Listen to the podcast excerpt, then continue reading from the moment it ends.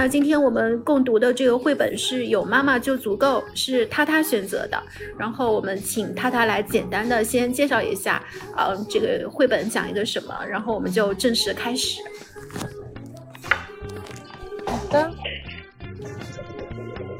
哎，我先介绍一下哈，嗯，这个是我在我们家宝宝然后上幼儿园的时候，然后选到的一个绘本。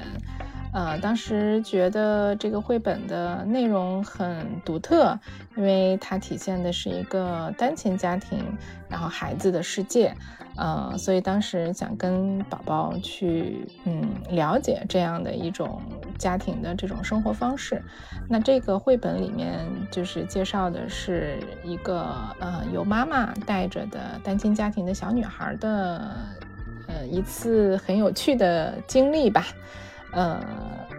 然后这个经历呢，让我们看到了一些个在单亲家庭环境下长大的孩子他会经历的一些独特的一些体验和事情，所以这个是我今天来共读这个绘本的一个呃初衷和推介的一个点。刚刚他他介绍了我们这个选择这个绘本的这个原因，那嗯，他他还没有做自我介绍，我们就是还是按照正式的流程，先向小红书的这些朋友们介绍一下自己。我们两个人，你先来好吗？个我叫他他，呃，中英文是一样的。然后，嗯，我现在是在一所中学，嗯，任教。然后呢，我本身的专业是心理学方面的这个背景，还有教育学。我本科的时候是特殊教育，然后是做做的学校咨询方。面的研究，嗯，后来在毕业以后呢，就一直在接受心理咨询师方面的这个继续教育和深造，呃，那我现在呃也在，因为有了宝宝嘛，所以呃就是了解了一些亲子教育啊，包括儿童发展方面的一些知识和呃参与了一些课程的学习，所以现在也是在做一些绘本的共读推广，还有就是啊精神分。析视角下的儿童发展这方面的这个呃传播和还有就是和大家一起讨论吧，嗯，这是我简单的一个介绍。谢谢大大，然后我这边想介绍一下我自己和我们的这个五爱的这个呃项目。那我自己呢是本科是经济学背景，然后我现在在读人大的心理应用心理学硕士。呃，在此之前，我开始在心理工作室呃工作，就是实习做志愿者呢，已经到目前为止有五年的时间了，陆陆续续的在做一些心理学相关的这个公益项目。那比如说我自己带了一个指点共读，它是以我的经济学。和心理学的双视角来带大家一起读书的，也进行了五年了。那跟那个艾依，我们是在北京呃相遇的，我们之前是同学。那我们两人聊起来，大家都想为心理学这个行业、这个专业做一些事情，呃，就从公益开始。那也是由他，然后就认识了这个他他。那他他也是我们这个项目的发起人、创始人之一。那我们的。绘本共读就继续，嗯，刚刚我们两人做了简简短的介绍，那我们五爱项目的介绍在我们的笔记的第一条也有，还有在我们的头像处也有啊，欢迎大家来跟我们做链接。嗯，今天的这个绘本的名字叫《有妈妈就足够》。好，我们请他他开始把这个绘本边读，然后我们两人边看一下我们脑子里的一些泡泡是什么。嗯嗯，好的，嗯，有妈妈就足够。只要有了爱，就什么都不缺。卡米拉是一个小女孩，脸上长着许多小雀斑，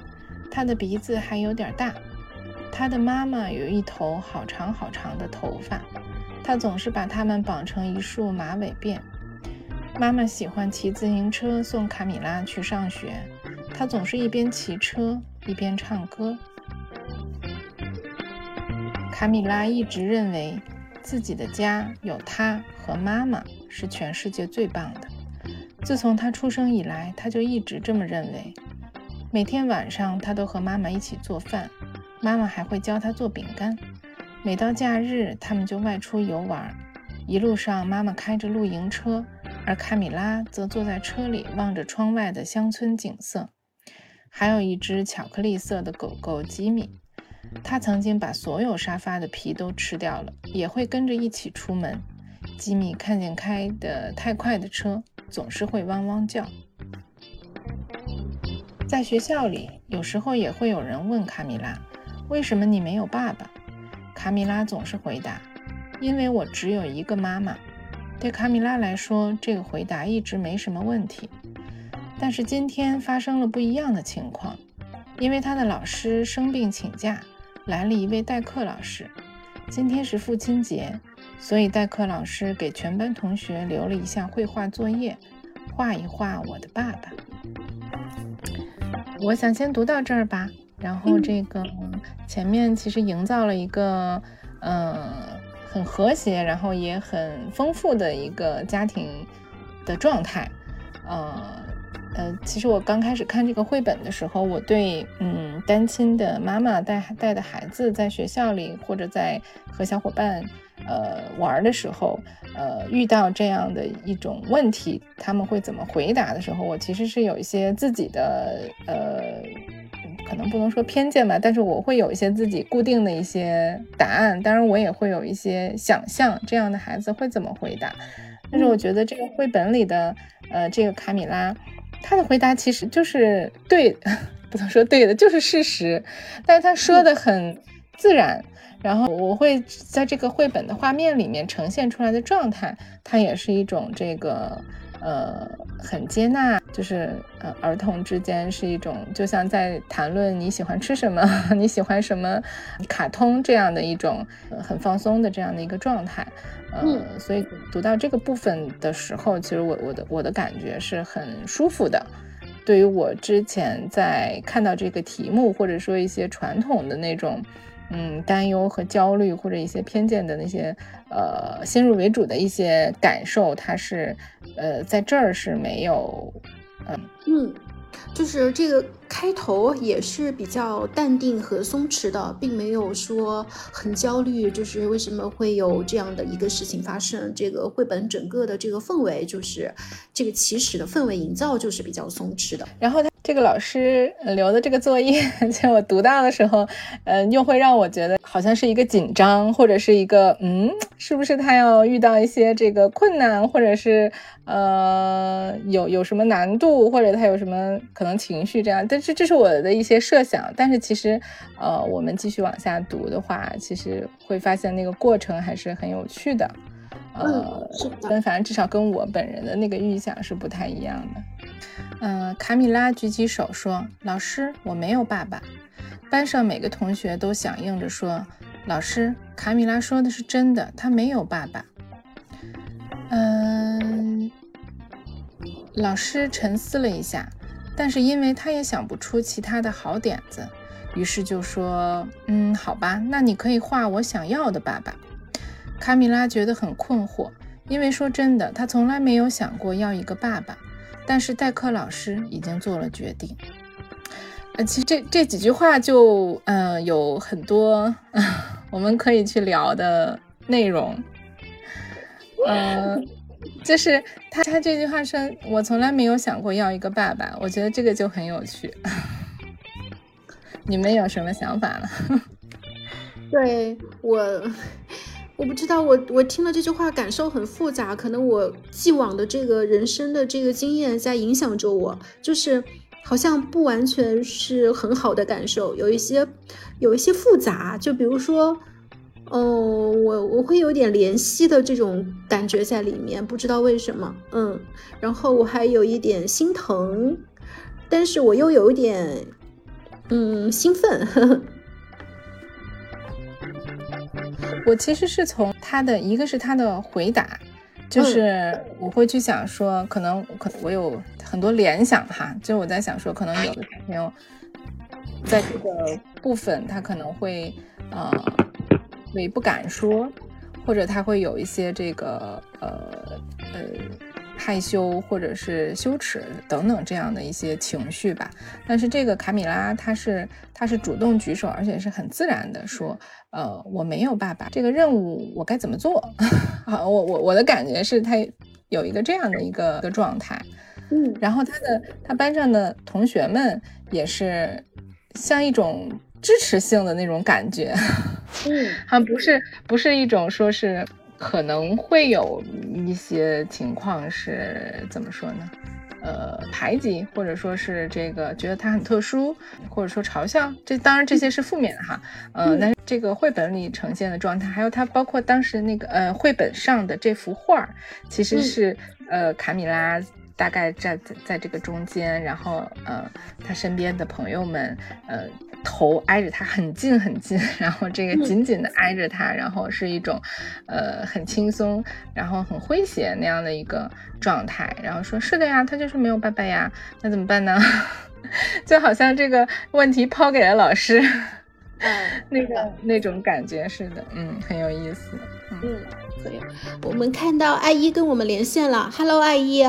你嗯，哎，hello，hello，两位好。这嗯，这里可能要插播一下，就是稍微停一下。我们讲到这个绘本跟这个孩子之间，就是老师布置了任务，然后同学们说他就是没有爸爸呀。我们在这里停顿一下，是因为艾依待会儿也要加入我们的讨论。那艾依的这个自我介绍就放到他讨论发言的时候来进行。我们还继续往下读，好吗？嗯嗯，好的。嗯，他他开始吧。嗯，我们继续往下读。嗯，好。好，那现在卡米拉就要这个在老师的这个决定下去画一个他呃想要的爸爸。当然这里面也很有趣哈，因为他刚才说了，我并我我从来没有想过要一个爸爸，那现在终于要想这个 问题了。所以呢，呃，绘本继续是他不知道要从哪里开始画一个爸爸应该是什么样子呢？他先是去问了他最好的朋友斯戴菲，然后又问了亚历山大。提欧和米利安，在他的想象中，爸爸应该就像妈妈一样，只是换成男的，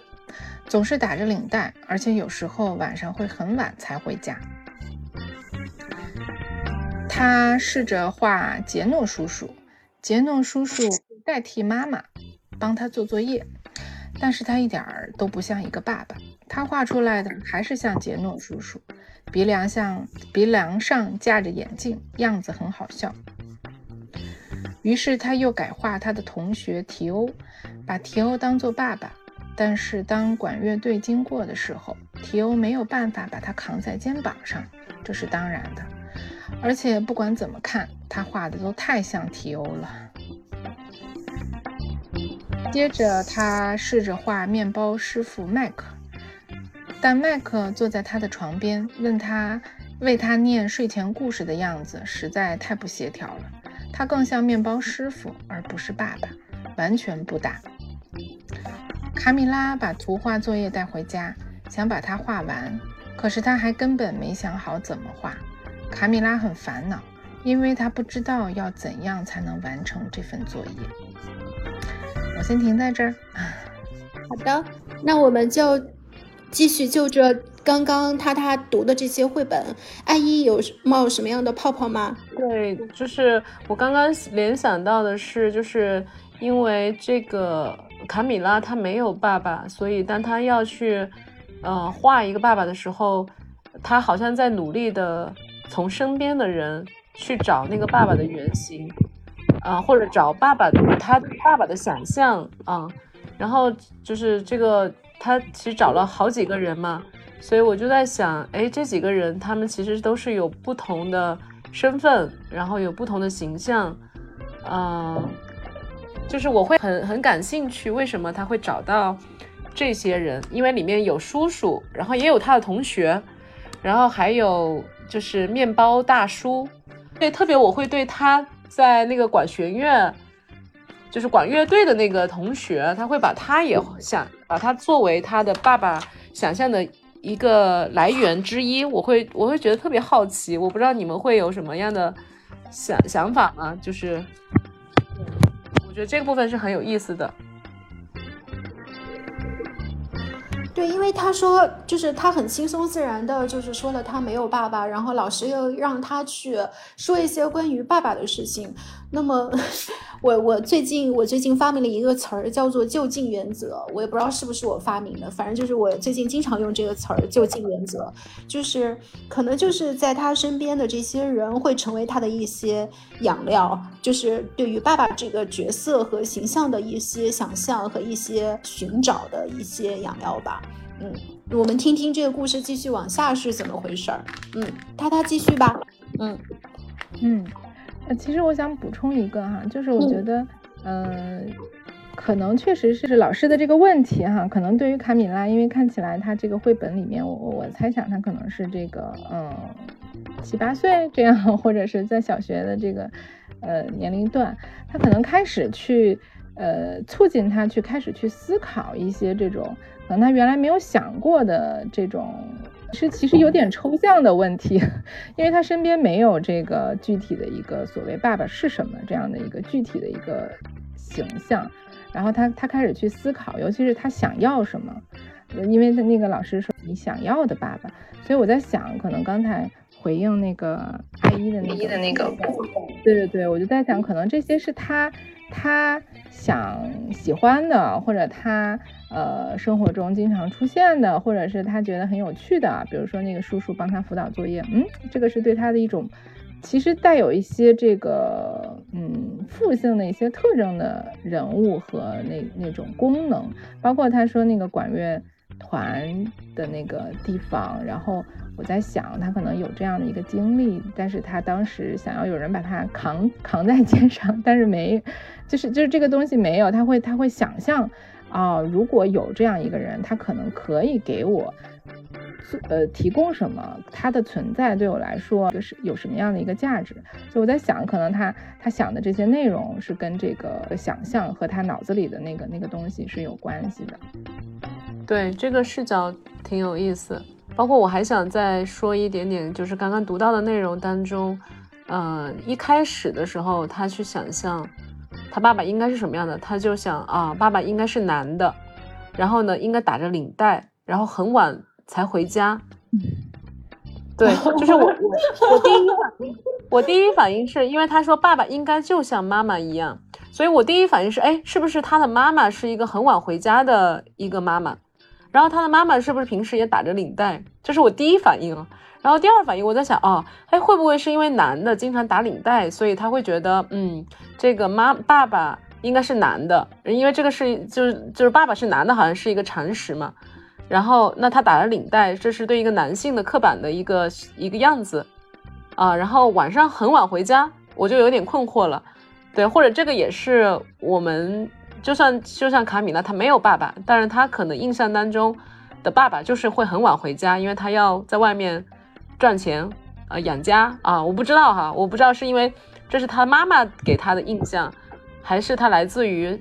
那个他的他的认知上爸爸的形象，就这个地方我也话题，这个话题很像我跟他他在。嗯，预习的时候我们两人讨论过的，哎，是在上一个绘本我们讨论过的话题吗？还是在我们就是讨论这个选择绘本的时候的一个话题？就是这个社会的角色分工。嗯，对，这这个话题就是很很接近这个话题，就是为什么爸爸就是打着领带去工作，很晚回家的爸爸。对对，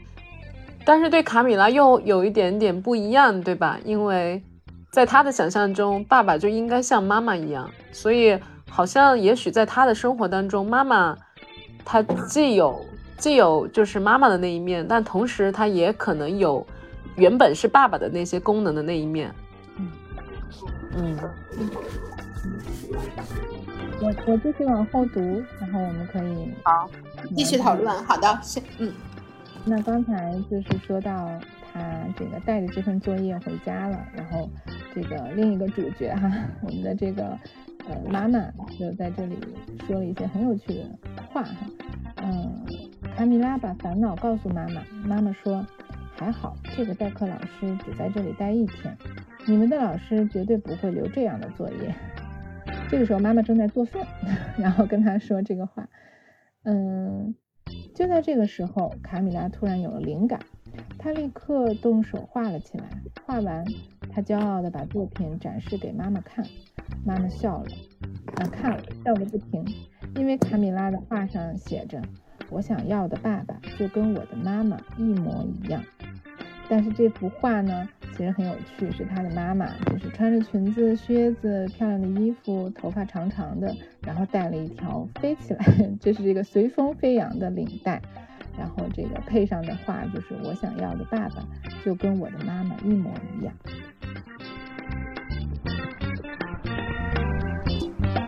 绘本到这里就结束啦。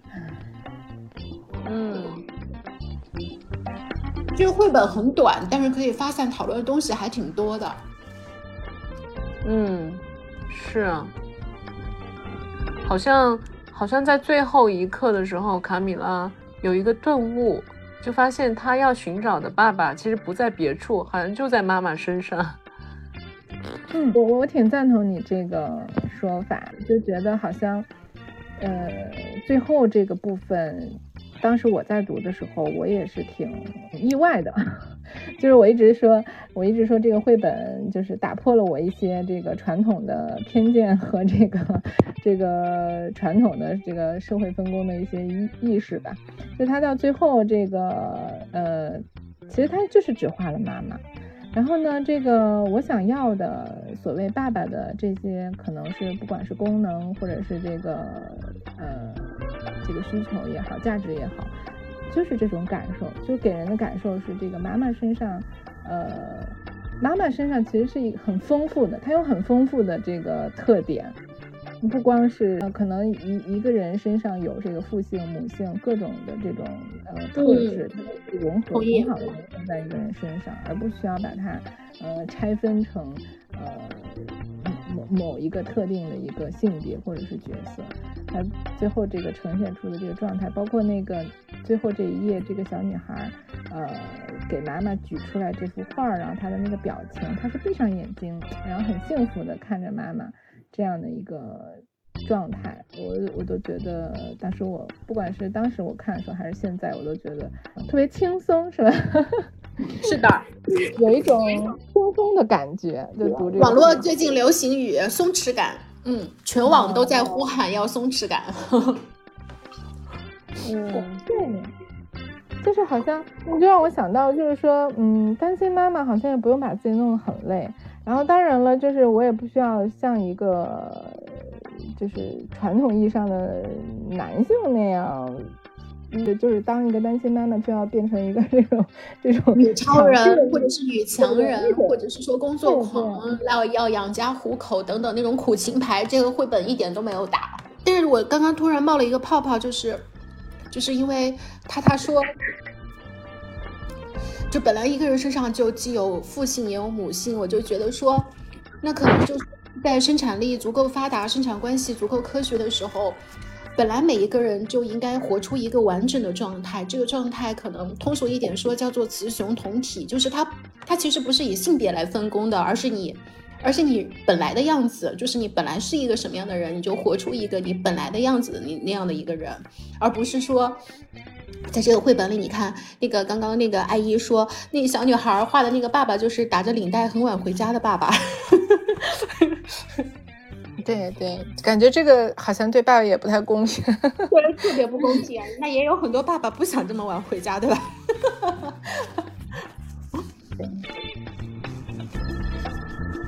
哦，我我是觉得，呃，就是我想在，因为卡米拉的那个顿悟好像是在。妈妈跟他说：“妈妈在做着饭，然后跟他说，啊，那个代课老师只带一天，你们老师不会留这样作业的。其实我觉得这个画面是很有，很有就是这种心理学意味的，就是因为做饭其实是一个哺育的一个很象征的一个一个含义嘛。对，就是他在做饭，其实他在做每天都要做的一个事情，就是要养养他养大，至少食物肯定是必不可少的一个因素嘛。”我想，为什么卡米拉在那一刻，他会他会突然觉得，哎，不用再寻找了，爸爸可能就是妈妈这样的。也许是我觉得他他会觉得那一刻他很满足，就是说，其实我有妈妈好像就够了。所以，嗯，就就好像他在前面，他在身边找这些男性，但是他找到每一个，他都觉得，哎，好像不太对。呃，就是他他可能有这方面，他可以陪我。呃，睡觉给我帮我做作业，他可以吹管弦乐，但是他好像都不够。但是在妈妈，就是我觉得这个画面啊，就是为什么这个图画会会选取在妈妈在做饭啊？反正我觉得带一点联想，就是感觉他可能会在那一刻觉得啊，其实妈妈养育了我，好像就够了啊。其他的那些其实是锦上添花的，我不知道哈。就我觉得其实那个这个是基础。啊，其他的好像有很多可以去做到的，所以我我觉得好像有这样的一些意向在里面似的，嗯，对，关于这个动物时刻，我想。我想代表很多很多妈妈提一个问题，就是如果我们从心理学角度来解释现在社会现象学很多已经在发生，并且将来可能会发生更多的事情，就是我们传统的家庭结构，我们就是很久以来就是爸爸妈妈、孩子、爷爷奶奶、外公外婆这样的家庭结构嘛。但这个家庭结构就是你看最近就是比如说我的身边，我的身边就是有多样性的，呃，我的身边有。两个爸爸的家庭，有单亲妈妈家庭，而且数量还不少。可能是因为广东比较开放哈，就是生活的那个地方。那那这种家庭结构的变化，如果从我们的专业角度来说的话，你们觉得需要需要有负担吗？就是我们一直在说这个绘本是很有松弛感的一个绘本，就是会有心理负担吗？就是如果我们的家庭结构发生一些变化，从心理学上来说，会对孩子有不好的影响吗？我先简单说一下。我我觉得要看那个抚养者的自己的态度。就是小朋友怎么感受这件事情，很多时候跟那个养育者自己怎么感受这件事情有很大的关系。我会觉得这个绘本里面这个妈妈，她就是一个很松弛的状态，包括她在评论这个老师也是，你这代课老师只在这儿待一天，明天他就不来了，你不用他，好像就是这种，你不用太在意哈，你随便画，然后没没准或者这个这个可能他就一天他就留了这个作业，第二天那个你的老师回来了，他也不一定要收你这个作业，就类似这种这种感受，就是他给这个孩子，其实其实成人他他自己是接纳这个事情的，然后他对这个事情是没有那个呃过度的压力感。这当然可能成人他会有自己的那个焦虑，但是他至少在这个绘本或者在我们身上，我们如果不传给孩子，你不过度的把这个东西呃就是压在孩子身上的话，孩子他。他会在那个环境里，他不会，我我我我相信他不会过度的去感受到这个部分。嗯，好，嗯，他他的观点是跟养育者本人的这个感受和这个观点会直接相关。阿一呢？阿一的观点呢？呃，我的观点是，我觉得这个问题很复杂。嗯，呃，就是说，呃，就是说，它的复杂是在于本身我们每个人的。呃，就是就是每个人的这个心智，或者你的情感，或者你的思考，或者你的状态，其实它都有非常多层次。所以我觉得，呃，从可能从最最呃能够看到的那个层次上来讲，呃，就是其实就是单亲家庭没有像我们可能想象的那么的可怕。就是如果妈妈的功能，就像这个绘本里面，这个妈妈其实是很强大的。啊，并且它也是有一定的这种空间松弛感，就代我觉得松弛感其实是代表它有很大的空间，啊，那么它有可能带给这个孩子的感受，并不会觉得我是单亲我就不好，或者我就缺失了什么。我觉得这个是可能面上会带给这个孩子，比如就像他，他不觉得，就像老师说我们要画爸爸，他不会觉得说我没有爸爸这个事情是一个。不好的事情，我觉得这个可能是妈妈就本身带给他的这种正性的感知，对对。但是但是如果再往深了去看呢，呃，也许就更会更复杂一些啊。如果按照嗯，就是我觉得从一个是我学到的一些理论知识，包括可能我在呃临床上接触的很多的单亲家庭的个案，啊，当然也都是有有限的抽样的一个感受啊。我觉得可能通常的，为什么一个家庭是有两个，不管是两个爸爸还是两个妈妈，或者是，呃，是一个爸爸一个妈妈？当然，传统的家庭肯定都是父母再加孩子嘛，对吧？就是这样的结构，它对于人的心理心理结构本身的这个塑造，它其实是代表着父亲和母亲是有不同的功能的。所以，当你现实当中确实有一个物理的存在。或者是其实也是一个心理的存在，就爸爸的这个功能的缺失，呃，他怎么着，他我觉得他一定会对对一个孩子的心理塑造是会有影响的。当然，这个影响我他可能是中性的，就是说他肯定有有有好有坏，或者是他会有他会造成了这个孩子本身的独特性。我觉得这个影响是不可以去低估的。啊，我我我觉得这个部分我是觉得是有影响的啊，所以也就是说，一个正常的家庭当中，父亲和母亲是有不同的功能的，我我相信它是有不同的功能的。总之，我的观点是，我觉得，呃，不同的家庭结构，单亲或者是双亲，他肯定对于孩子的心理塑造是有不同影响的，这是我的观点。嗯，好的，嗯嗯。我我想起那个刚刚阿姨说的一句话，说，嗯，这个肯定是有妈爸爸的功能，有爸爸的功能，妈妈的功能有妈妈的功能。然后我就在身边观察这些，就是呃家庭哈，比如说有两个爸爸的家庭，我会发现这两个爸爸就是各自承担的功能，因为他们的家庭运转的很好，孩子很可爱啊，然后两个人家里也很温馨有爱，所以我看了一下，其实。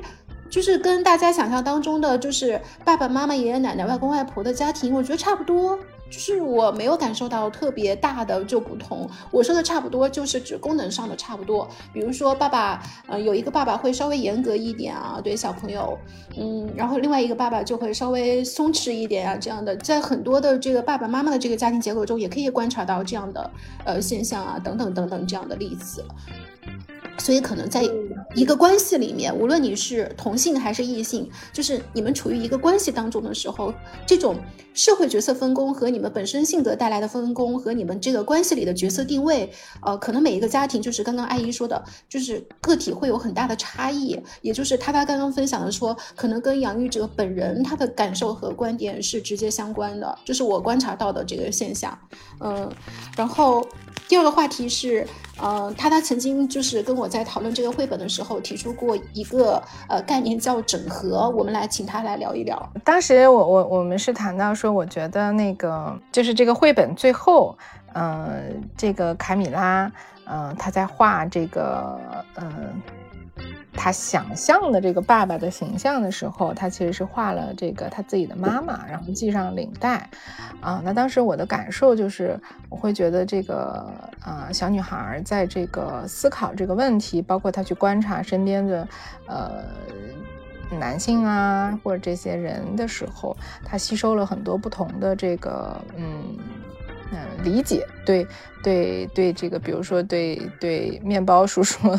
这个有什么功能的理解，然后对这个呃呃陪他学习的这些叔叔或者是朋友的这些理解，那他最后在在在回家以后，他其实是在加工这个过程，在思考这些事情，那最后他在这个画儿这个。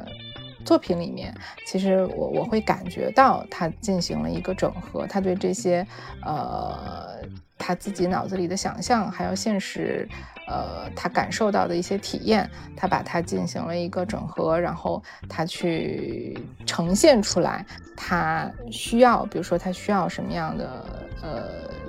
就是家庭成员，那他他觉得一个妈妈或者是呃觉得爸爸呃。身上会有什么样的特点啊？这些东西，呃，是可以同时同同时在一个人身上出现的。那我现在也拥有我想要的，我也有，或者说，呃，我对这个我身边的这个人，呃，有一个什么样的期待，他也在这个呃这个画儿里面去呈现了出来。所以那天我们谈到这个部分的时候，其实我我我现在会呃重新梳理一下，我会是这样的一个感受。嗯，但是这个部分我觉得那个嗯。那个阿姨，她也可以来来分享一下。其实这这是我们那天说的，它是一个嗯所谓的专业词汇啊，但是在生活中它是怎么怎么体现的，或者在在我们的这个咨询的临床上它是怎么呃体现的？我觉得我们我们可以发散一下。嗯，其实我我觉得呃，我可能会有就是对整个绘本的那种基调，我其实会有一些不同的。就是如果越想，我就会有些不同的感受出来，就是可能会有一些，呃，因为可能在临床上会见到很多的单亲家庭，实际上其实留给孩子的这个创伤是是不小的，可能我会看到这个部分会会也会多一些，所以当当这个卡米拉最后呈现的是妈妈系着领带的那个样子的时候，其实我读我。我一开始读到这个部分的时候，我其实是有些感到悲伤的。悲伤的原因就是，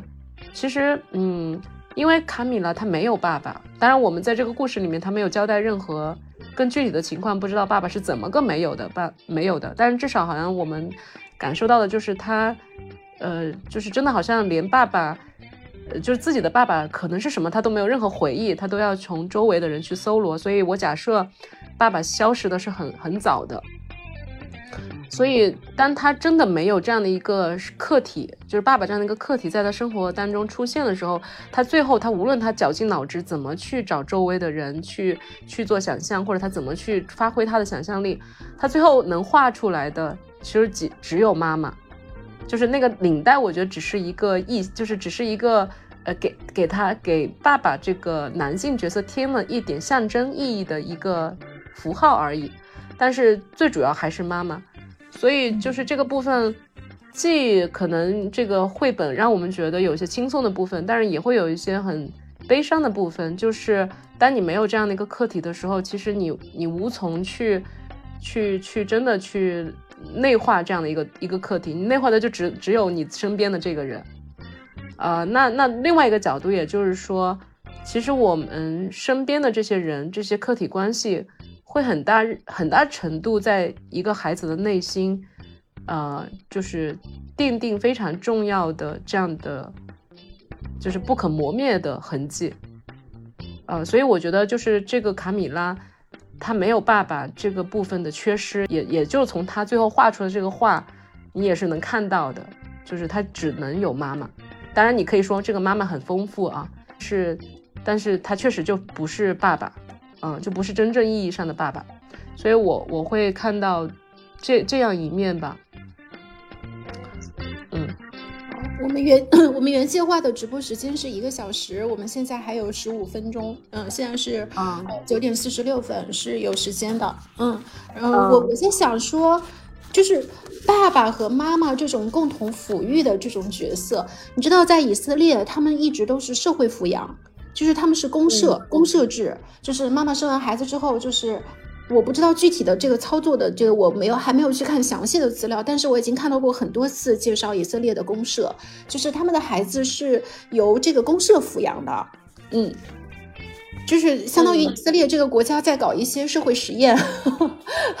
他们是他们是一部分人这样，还是说所有全员都是这样？细节我不知道，但是我就是知道，在以色列这个国家是有这样的一个呃机制的，就是孩子是由社会抚养的。嗯，具体怎么样的这个操作，以及是在多大，以及怎么样的，我还没有去看。我待会儿下播之后，我去研究一下。就是我看到很多资料上都介绍，就是以色列的这个公社哈。呃，我在想说。嗯，关于就是比如说，呃，刚刚艾姨分享了说她在专业这个领域看到了很多案例，就是留下了不可磨灭的影响。但是我在想说，这个不可磨灭的影响，嗯。就是关于爸爸和妈妈以及这个家庭当中，一定是爸爸和妈妈的这种、这种、这种人类学的这个这个历史，到底是从什么时候开始的？如果更早、更早、更早的时候，其实，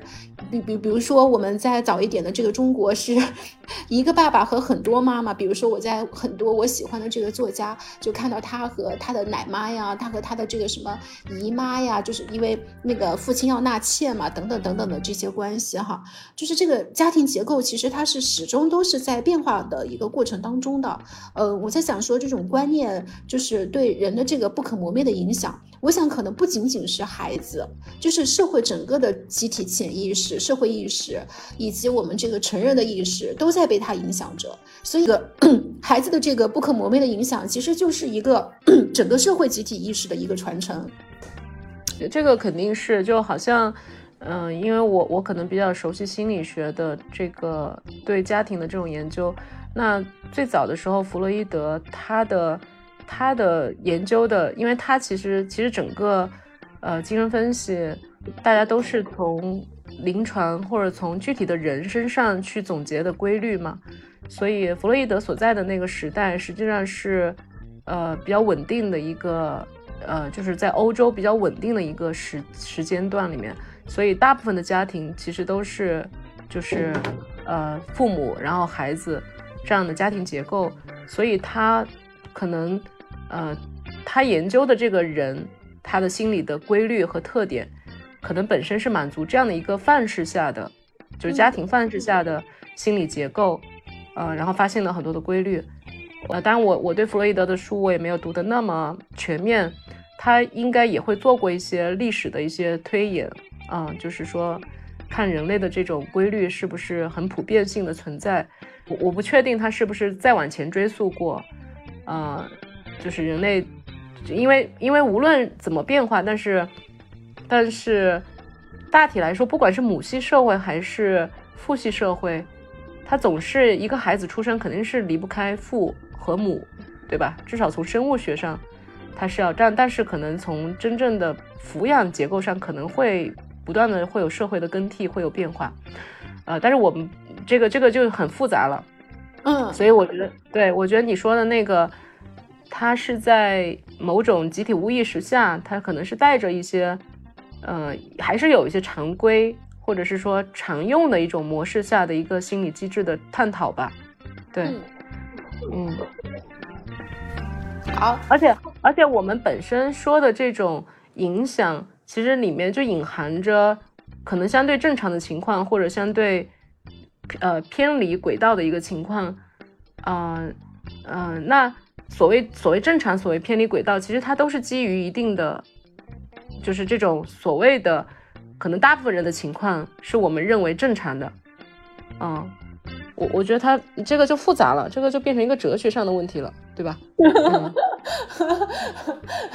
对，最近哲学也很火，就是十三邀请了好多哲学家，然后小红书上有好多讨论，都是关于哲学问题的讨论。可能就是，呃，最近的这个社会氛围发展到这儿了，然后大家对这些关呃关系，对这些问题，然后对自我、对他人都开始呃引发了一些关注，就不再是经济上行期、经济发展速度很快的时候，大家就一门心思的有一个目标，具体的目标。那些现在经济下行期，可能大家突然有了一些空闲的时间，或者说突然有了一些跟原来设想不一样的方向的时候，大家会开始停下来思考一些问题。嗯，我想补充一个，就是刚才那个，嗯，阿姨说的那个，像卡米拉这种，呃，这个家庭的这种结构，然后他的那个客体关系的那个部分，我我其实有一个联想，就是说他能够，嗯，从某种意义上回答刚才菜菜提的那个问题。就是不同的这种家庭结构，可能是啊两个爸爸两个妈妈，或者是祖辈抚养，或者是单亲抚养。那他的这个呃孩子可能会呃有怎么样不同的发展的这种方向或者是模式。我我只是想到说，可能就是说呃。呃，双亲的这种，那他可能孩子在内化这个呃，就是这个抚养的客体的时候，他可能还会内化到这个两个人之间的关系。我不知道是不是这么表述哈，就是那个那个 对，嗯，阿姨可以补充话题，嗯，是的，对对对，就他不光内化的是自己和父亲或者自己和母亲的关系，他还会内化这个就是两性，比如说两性的关系啊，或者是这个呃，就是两个。人三个人之间的这种的成，呃，就是这种呃人跟人的关系，他都会呃吸收到自己的部分。当然，单亲家庭那他可能就会有一些特殊特殊性，比如说像这个这个卡米拉这个家庭，也如果他只是跟妈妈两个人生活的话，那他可能内化的就是自己和妈妈的这个部分，他可能可能会少一些这个就是呃，比如说异性之间的这个关系的那个模式，他他是会会有一些这个缺失或者是。是是没有的，但当然这个不不一定哈，只是说我会想到这个部分，可能对于一些呃特殊的家庭来说，他他身边的这个客体的这个关系是不同的，所以他呃形成的这个模式和意识也是不同的。嗯，这话题真的就是我正好就开启了一个泡泡，因为这个。聊到这儿的时候，就是刚刚他他说，哦，那可能没有办法内化一个关于关系，就是除了我和妈妈之间的关系，那妈妈和其他妈妈和爸爸之间的关系，两性之间关系的这个内化，让我想到那个。我我很想写一个东西，是用一个心理学的这个角度去看那个张爱玲的《金锁记》，她那个其实相当于是一个单亲妈妈，然后就在张爱玲的笔下被塑造出了一个让我印象非常非常深刻的一个故事，就是她的孩子，哎，怎么样简简简短的来介绍呢？就是她和她的孩子之间的关系，就是嗯，刚刚他他所介绍的，就是有一些缺失吧，可能啊，就是因为这些错位和缺失导致了一个悲剧，嗯，在我看来是一个悲剧哈，因为那个孩子完全就失去了自我，不仅是在心理上失去了自我，甚至在身体功能上，比如说后来就废在家里抽鸦片这样的，就是也失去了自我的这个部分，就是是一个悲剧对我来说。所以刚刚他他一说这个话的时候，我就想到这篇小说。然后艾依刚刚也说嘛，他说肯定是有不可磨灭的影响。我在想说，嗯，在这个不可磨灭的影响过程当中，好像就是我们有很多呃文学方面或者我们实际生活当中，大家对这个社社会家庭结构发生的这些变化，就本能的会有一种。恐惧、害怕，就是这个东西。其实我我曾经有分析过自己，嗯，就是我我在这里就不拿别人做解呃案例，只是我分析我自己，我就是有深深的恐惧和害怕，嗯，我自己会有一个很大的这个部分存在，嗯嗯，对什么的恐惧和害怕？就是对于如果我的家庭结构是一个非主流家庭结构的恐惧和害怕，嗯啊嗯嗯。但是其实，其实如果你再问下去，就是好像他其实，嗯，就是苏格拉底不说你要一直问嘛？你如果就着这个恐惧和害怕一直问下去，你为什么会恐惧和害怕？其实好像跟你本然的这个恐惧和害怕并不相关，就是因为。嗯，其实比如说我的家庭也是一个离异家庭，我现在就是到这个年龄，我再复盘过去想一想，就是那个恐惧和害怕的那个恐惧害怕本身的那些东西，我的家庭里是没有的。就是我的家庭结构很完整，而且虽然离异，但是爸爸妈妈各自对我的关注以及对我的支持系统都挺好的。然后这个恐惧和害怕，完全就是来自于对于自己非主流的这个害怕和恐惧。其实它也并没有真实存在过，是我的自身的恐惧和害怕导致的。嗯，不知道我这样描述会不会有一点绕哈？但是我大概想表达的意思就是这个东西。哎，就是我其实发现，嗯。就是社会对于离异家庭或者单亲家庭，其实是会有一些偏见的。我觉得这个是社会体系系统，其实我们不可不可否认的存在。可能这些年会越越来越好一些，但是其实，在呃，因为我我跟嗯，我跟菜菜我们是差不多年龄，嗯，所以我我大我大概能够感觉到，就是说在。在我们可能比较有自我意识、青春期开始的时候，在那个年代，实际上这个社会是，就是说，呃，其实数据上来讲，离异越来越普遍了。是的。就是说，对，就是离异家庭或者是婚姻会出现破裂，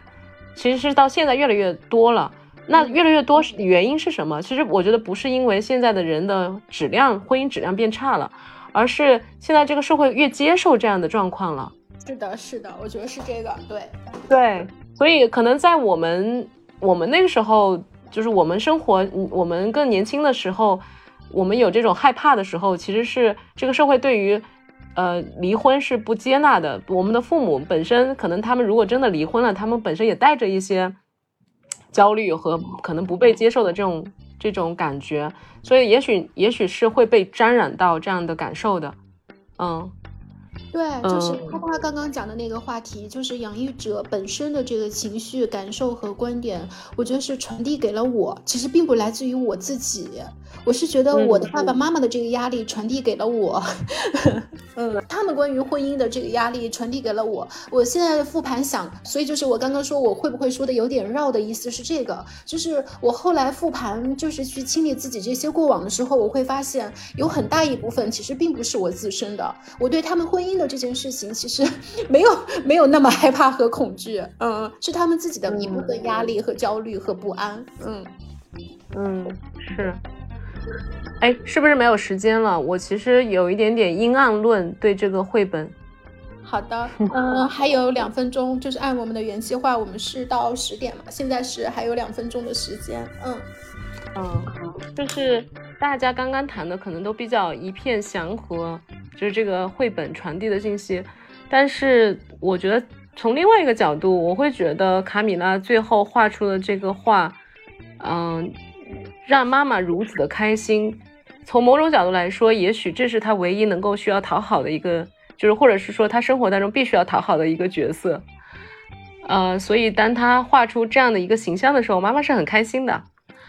呃，但是当他当他把这个烦恼告诉妈妈的时候，妈妈其实是那个话，我们可以从一个角度说他很松弛，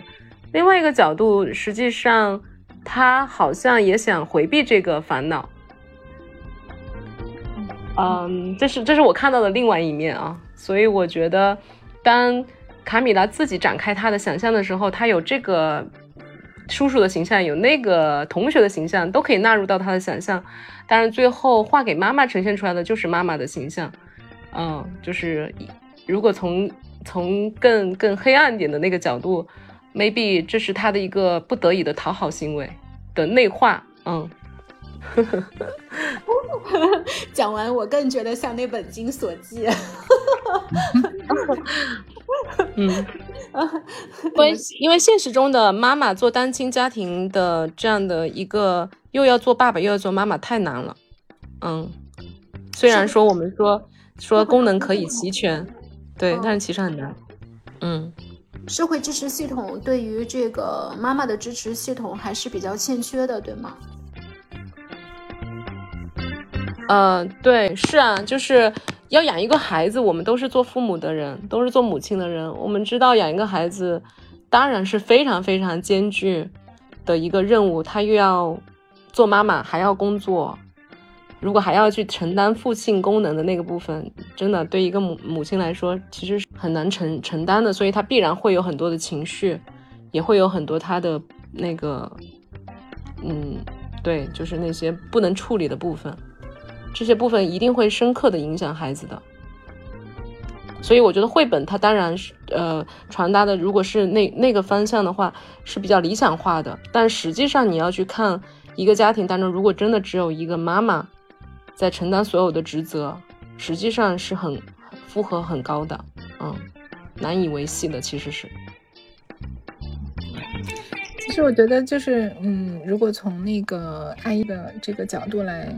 呃，感受的话，我刚才有一个那个感觉，就是就是，呃，确实卡米拉其实最后他其实是放弃了那个，呃，对父亲的想象的，就是种那种想象的部分，可能说的说说的不太清楚哈，但但是他其实，嗯，就就是他他他专注在母亲这个部分了，他就是没有，嗯，怎么说呢，就是，呃，某种意义上说，他也就是关闭了。就是这个对男性的那个部分的那个想象也好，需求也好，或者是这个具象化的这个这个感受也好，怎么样？